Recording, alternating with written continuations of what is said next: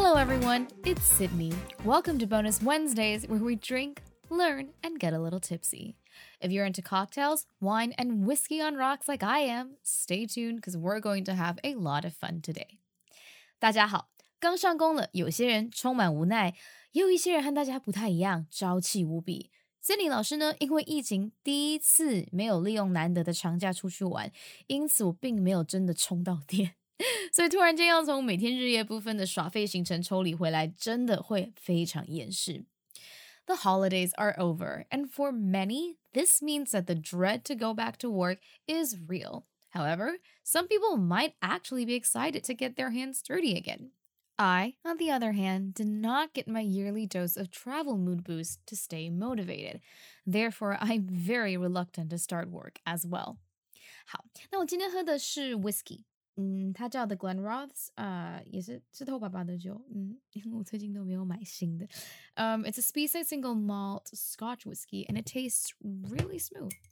嗯，好，那延续上个月的主题 Quarter Life Crisis Series 青年危机系列，今天要和大家讨论逐渐迈入三十岁的我们如何意识到自己变老了。在这里先帮大家复习一下，quarter 是四分之一的意思，而 crisis 则是代表危机。因此，quarter life crisis 代表的就是年满二十五岁的青年所面临的危机意识及心态转折。这次的主题呢，要和大家讨论每一个不再嫩的老妹及老弟们。诶，不年轻的弟弟是说老弟吗？好好，不管，先这样。如何面对逐渐变老 （aging） 的事实？好，这个时候，请各位哥哥姐姐、叔叔阿姨们，请不要翻白眼。虽然二十岁听起来还很年轻，但是过了二十五岁，相信很多人一定意识到自己在很多事情的心态以及体态都有一些明显的改变吧。For our bonus Wednesday series this week, I'd like to talk about the idea of not feeling so youthful anymore, also known as aging. Look, for those who are way beyond their 20s, I know this sounds ridiculous, but please hear me out here. Although being in your 20s does sound significantly young, I bet that a lot of us who've passed the 25 year old mark are experiencing major shifts in both mentality and physicality. So let's talk about that. Let's talk about aging. Let's talk about feeling both your mind and your body mature and morph into something that may or may not be better for you in the next five to 10 years of your lives. 好，所以今天第一个要讨论的主题是身体上的逐渐老化。各位酒友们， 不知道过了二十五岁后有没有意识到很多事情已经不是高中或者大学时期有办法做的事情了呢？虽然我们离皱纹或是五十肩还有一段距离，但是在很多事情上还真的已经不太嫩了。I'm pretty sure that there are a lot of things that we just can't physically achieve after the age of 25. Some things just seemed a lot easier when we were in high school or college. And although we are spared from wrinkles and sore joints at the moment, there's so many things that we struggle to do simply because our body isn't young anymore. Which brings us to the first part of our series today physically aging. 第一个不嫩或者是老化的警讯呢，就是 unable to pull all nighters， 无法熬夜拼事情了。以前熬夜写报告、读书干嘛都没有问题，但是当了几年社畜的我们，怎么过了十一点就开始眼皮沉重了呢？熬夜这个字在英文里面听起来没有这么煎熬，所以在继续哭诉大家老化的身心灵前，我们先来看一下不睡觉在英文里面可以怎么说。一般来说呢，在英文呢，我们不睡觉不是说 don't sleep or not sleep，反而是继续醒着 stay up。所以很晚了还不睡时是 stay up late，反而不是 not sleeping during late hours。端看这个用词上的不同，就会发现大家对于什么时候睡觉、什么时候醒着的态度不太一样。那么回到刚刚的 pull and all nighter 这句话来看，就会发现怎么在英文里面不睡觉这件事情听起来好像好像比较酷诶。嗯，我们中文是一种很悲情的煎熬，要熬夜，但是在英文里面呢，感觉很拉风，而且有一种值得骄傲的感觉。我们看看 pull 在英文里面是拉的意思，而 pull something 有完成一件事情或者去执行一件事情的意思。当然，pull something 多半是用在一些特殊或者是有趣的情况，譬如说 pull a stunt 是做一些愚蠢或者是冒险的事情的意思。All nighter 在这里指的是整个夜晚的意思，因此 pull an all nighter 就是整晚通宵哦。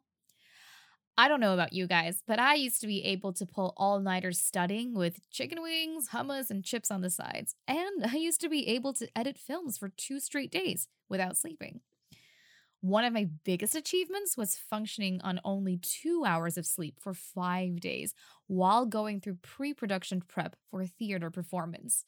But somehow, all my magic powers are gone now, and the aftermath of an all nighter is a dreading hum in the back of my head for two days in a row. 以前啊，想要熬夜啊，就配宵夜啊，而且还是要重口味那种，什么鸡翅啊、洋芋片配鹰嘴豆泥啊什么的，通通一起来，配上一整个晚上写报告 K 书，这一切都是小 case。 以前还有校内实习的新闻要剪片啊，两天不睡觉这种东西根本不算什么。哦，我还曾经，对啊，这我非常自豪。我还曾经在舞台剧开演前一周，还好不是我演戏，为了前置作业的整个礼拜，就是前一个整个礼拜只睡了两个小时。可是现在，现在我只要熬夜一次，后面两天就一定要付出代价，整个头昏脑胀，根本没有办法专心做事情。All right, so apart from the inability to stay up late. What else has gone downhill for our bodies after 25? Our party bodies. 第二个体态老化的警讯呢，就是喝酒跑趴已经是天方夜谭了。Yes, say goodbye to crazy drinking habits, people. 虽然年轻时的酒量和现在的酒量比好像没有差太多，但是随着年纪慢慢往三十靠，就会发现以前喜欢很多 shots，现在越老越不嫩，就没有办法这样喝了。反而喜欢慢慢喝 whisky 或者红酒，这样子续航力才会好，第二天也比较不会宿醉，宿到想要杀人。Our drinking habits have changed so much since we were legal. Our days from shots and bar crawling are long gone, and although our tolerance for alcohol might still be the same, violently chugging down shots or beer just isn't that desirable anymore. Whilst we tiptoe towards the age of 30, nursing our whiskey and wines seem like a more sustainable and responsible way for our bodies to enjoy being tipsy. And it saves us from a painful hangover the next day. 在这里帮大家补充两个和喝酒泡趴相关的字。第一，大家过了二十五岁，就真的没有那么想要再尝试宿醉 （hangover）。hang 在这里指的就是吊挂的意思。Over 则是取自剩余 leftover 这个字，所以大致可以理解成之前残留的东西。那在宿醉的情境之下，是前一晚喝醉酒留下来的恶心感觉。如果你不想记这么多，那么大家也可以想象宿醉的第二天那种趴在地上要死不活，整个人挂在窗边那种嗯糗样。Hangover 挂死在那里，就是宿醉的最佳写照。另外还有一个就是 bar crawling，这个其实就是要你在不同的酒吧、夜店之间穿梭的意思。对于一个喜欢一摊接着一摊喝酒的朋友们，相信喝到一半一定是开始摇摇欲坠。这个时候要直线走到下一个点，应该是蛮有挑战性的。而且夜晚越夜越美丽，我们的站姿也越来越接近地面，因此 crawl 在地上爬。就是描绘这个画面的最贴切用语。All right, moving on to the third topic on our list being physically active. Yes, once your body isn't new and shiny anymore, the moment you stop staying involved in physically active activities, your physique and your stamina drop so fast that by the time you realize it, you're a gym membership away from feeling healthy again. 第三个迈入老态的征兆呢，不外乎就是体力下降。更嫩的时候呢，我们都是 physically active，体力不错、精力旺盛的好青年。 Active 在这里指的是活跃的意思，体力好，自然对于需要体力的活动就会保持活跃的心态以及表现。但是怎么记得以前保持好体力根本很轻松啊？以前不用认真上体育课，也不会爬不了山。爬楼梯也不会喘啊？怎么现在过了一个年纪，非得要强迫自己建立运动习惯，才有办法维持体力跟体态呢？身体不如从前那么健壮，真的是青年危机最重要的征兆。一旦意识到了，就是一种伴随着慌张和无奈的情绪，真的非常不好受。Physical health is very important once you start aging. It might not seem like a big deal when you're young. One of the first things that might get you panicking is, in fact, the deterioration of your physical health. And as we go through these waves of quarter life crises, developing a way to nurture and love your body is essential to growing up. 好，现在我们要讲一下 aging mentally 心态上的逐渐老化。已经不是嫩妹嫩弟的我们，在心态上的改变有哪些？ 哪些又是需要用危机意识的角度来看待，而哪些又是逐渐成熟的现象呢？Let's move on to the second part of this podcast and talk about aging mentally. In which cases do we need to be worried or aware of how our mental states have changed? And when can we acknowledge that these changes are occurring because we're maturing? 首先，第一个会让自己觉得不嫩的事情，就是对于娱乐的看法和大家不太一样。 以前还是小妹妹、小弟弟的时候呢，觉得出去玩啊、下班吃饭喝酒啊都是非常值得兴奋的事情。但是现在呢，却慢慢发现，哎哎，好像好像回家洗衣服、煮饭、追剧、睡觉才是真的舒压娱乐的节目呢。Our entertainment preferences have changed a lot since our teenage years and early 20s. The pressure of work and adulthood have made our capacity to endure more stimulation seem rather low. Therefore, instead of eating out and enjoying a drink after work, our aging selves are somehow looking forward to doing laundry, cooking dinner, binging shows, and going to bed at reasonable times. The question is should we be worried about this change of mindset that we're going through? 在我们探讨这种心态上的转变前， 先来看看，除了怎么玩或者是舒压的方式改变之外，还有什么是过了二十五岁逐渐转变的心情呢？The second thing that occurs when you're aging mentally is that you seem to be less motivated to seek out new relationships because it simply is just too much work. 第二个指标性的心态逐渐老化现象呢，就是不再想要刻意扩展自己的交友圈，因为说真的，整天 social 还真的很累诶。This isn't to say that you refuse to acknowledge new acquaintances, but rather that you're finding it harder to trust and bond with others if not given the right circumstances. When we were younger, our friends were our classmates, and even though there was some competition between grades and attention from our teachers, the stakes were never that high, and finding kindness in each other was a lot easier back in the days. 交友圈有分很多种，这之间的关系由深到浅，非常多元。 不喜欢 social 的未必是固步自封，而是发现深交这件事情其实越来越复杂了。而青年危机有趣的地方，就是在于逐渐意识到自己不再有办法像之前那样敞开心胸而且自在的交友时，不知道是该庆幸还是惋惜自己的改变。So what happens now?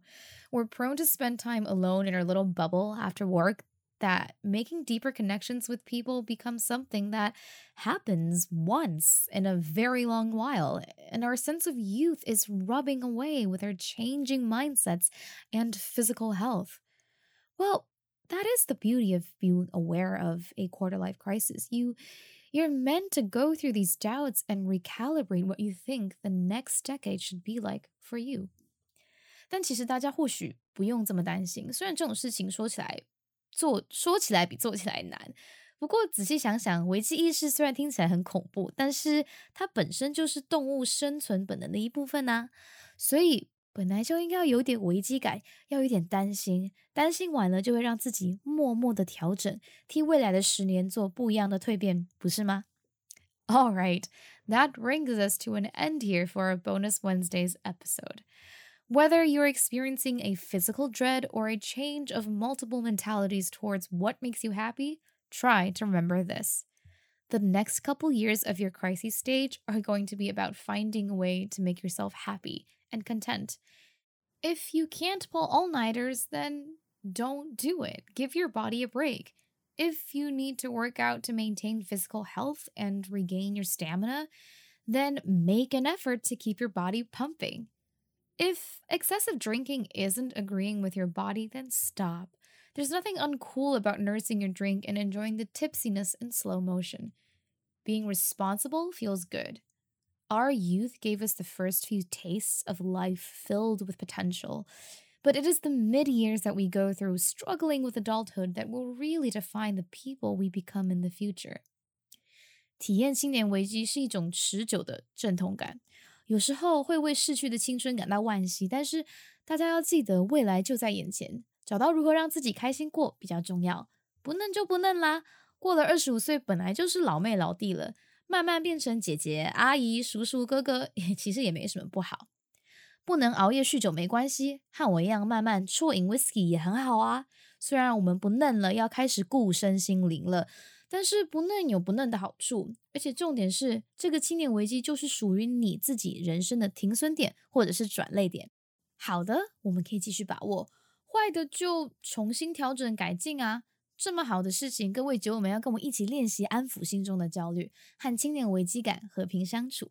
That's it, guys. I really hope you enjoyed our episode this week. And stay tuned for more interesting content on how to navigate life with a splash of alcohol to help us all stay sane. Happy New Year and see you all very soon.